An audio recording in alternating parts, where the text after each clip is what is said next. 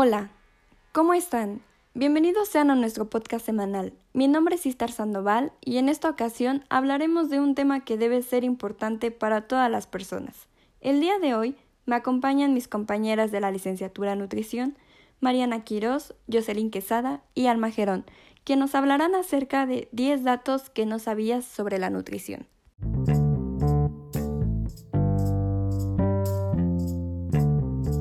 Para comenzar, la primera pregunta será para Jocelyn.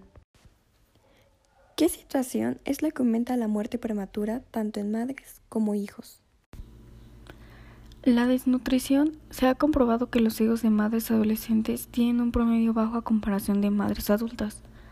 Incluye la carencia de vitaminas y minerales. Esto corresponde a un tercio de muertes infantiles en el mundo. Como consecuencia se encuentra el desarrollo saludable. Las crecientes tasas de sobrepeso y obesidad se asocian a un aumento de enfermedades crónicas y como resultado tenemos la malnutrición.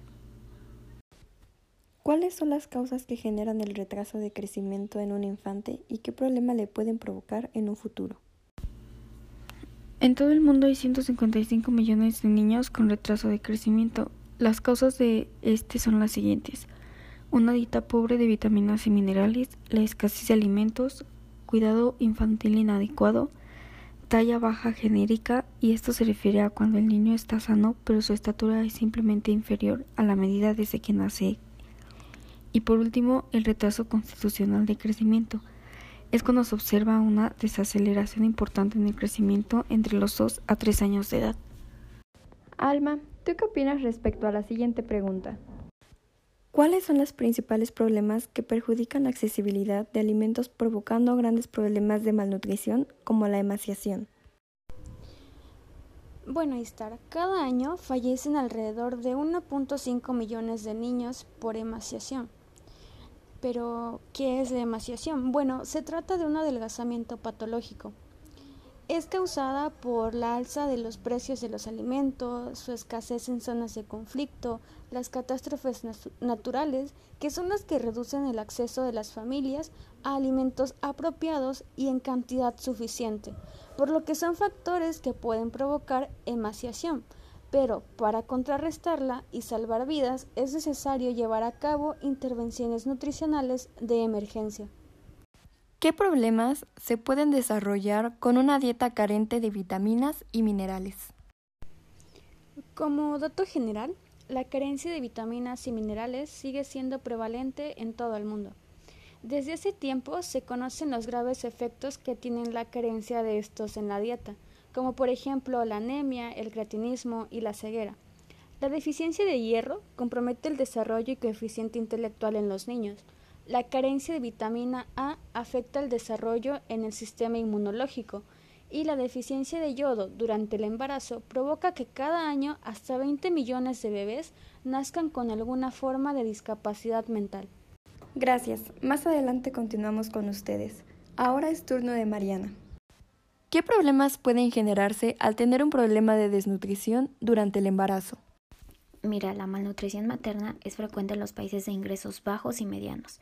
Va a afectar el desarrollo del feto y aumenta el riesgo de que el embarazo presente complicaciones como un pobre crecimiento fetal, bajo peso al nacer, va a afectar la estatura, el tamaño de la cabeza o el cerebro, va a haber un retraso en el crecimiento físico, problemas cognitivos, de aprendizaje, emocionales y de conducta. Se necesita que las mamás estén con un estado nutricional acorde a su edad y estatura. Deben de iniciar su control nutricional para lograr bajar el peso extra que pueden llegar a tener o ganar peso. Es muy importante que tengan una buena alimentación antes, durante y después del embarazo. ¿Qué tan importante es la lactancia materna durante los primeros meses y qué problemas se podrían evitar con esta? Pues la OMS recomienda la lactancia materna exclusiva durante los primeros seis meses, ya que la leche materna contiene todos los nutrientes para un buen desarrollo del bebé. Después, la introducción de alimentos complementarios adecuados a la edad sin abandonar la lactancia materna hasta los dos años. Gracias a la alimentación adecuada disminuyen las tasas de retraso de crecimiento y obesidad y se estimula el desarrollo intelectual en los niños pequeños. gracias a la lactancia materna, va a prevenir el cáncer de mama y de ovario en las madres. Algunas mamás ponen de pretexto que no tienen leche, que no les sale la leche, pero si ellas acercaran al niño al seno materno, a que amamantaran, a que succionaran esa leche, pues se darían cuenta que sí tienen leche, pero pues igual ya depende de, de cada mamá. Oye, Jocelyn, ¿podrías aclararnos esta duda? ¿Cuál es el porcentaje de embarazadas en el mundo que sufren anemia y por qué es importante evitar este problema de malnutrición? De acuerdo con la Organización Mundial de la Salud, en mujeres embarazadas el porcentaje de anemia alcanza el 40%. La anemia estuvo presente en 47.7% de las mujeres embarazadas, en un rango de 14 a 48 años. En los adolescentes los problemas nutricionales comienzan con la niñez y continúan durante la vida adulta. Cada cuatro personas de 10 en el mundo presentan anemia por deficiencia de hierro y el 51% de las mujeres embarazadas presentan estas patologías en países eh, de desarrollo. Ahora bien, ¿qué problemas a futuro puede provocar la obesidad en niños a una edad temprana? Pues mira, muchos niños crecen actualmente en un ambiente que promueve el incremento de peso y la obesidad va a haber unos factores que van a influir mucho en esto, que es el lugar en donde viven, la economía. Hay una exposición a un ambiente poco saludable y está incrementando en países de altos, medios y bajos ingresos y a través de todos los grupos socioeconómicos. Para que podamos prevenirlo se necesita un acercamiento de todos los órdenes de gobierno, en el que las políticas de todos los sectores tomen en cuenta la salud. Y me doy cuenta de que el gobierno le toma más importancia a otras cosas. Cuando la alimentación, tener una buena alimentación va a hacer que se puedan prevenir muchas enfermedades y la mayoría son por causa de una alimentación, por nuestros malos hábitos alimenticios. Y ahora, para finalizar, las últimas dos preguntas restantes son para Alma. ¿Por qué es importante saber acerca de la nutrición? Ok, bueno, la información sobre la nutrición es fundamental para determinar las zonas que necesitan más atención.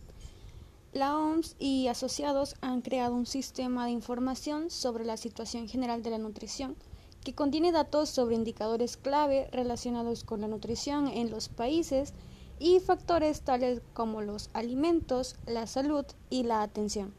¿Existe algún tipo de política que permita mejorar la nutrición en el país? Sí, bueno, se están aplicando políticas e intervenciones para salvar vidas. La ciencia ha avanzado y existen medidas basadas en datos científicos que contribuirán a mejorar la salud nutricional, especialmente entre las personas más vulnerables. La OMS y los asociados están colaborando para prestar asesoramiento científico a los países para proporcionar instrumentos en línea de uso fácil. Algo que es de admirar es que la nueva política en el país es el nuevo etiquetado y bueno, este se, se pondrá en práctica en un par de meses, pero bueno, la noticia haya sido algo bueno. Bueno amigos, esto ha sido todo por el momento. Esperemos que lo hayan disfrutado tanto como nosotras. Hasta luego.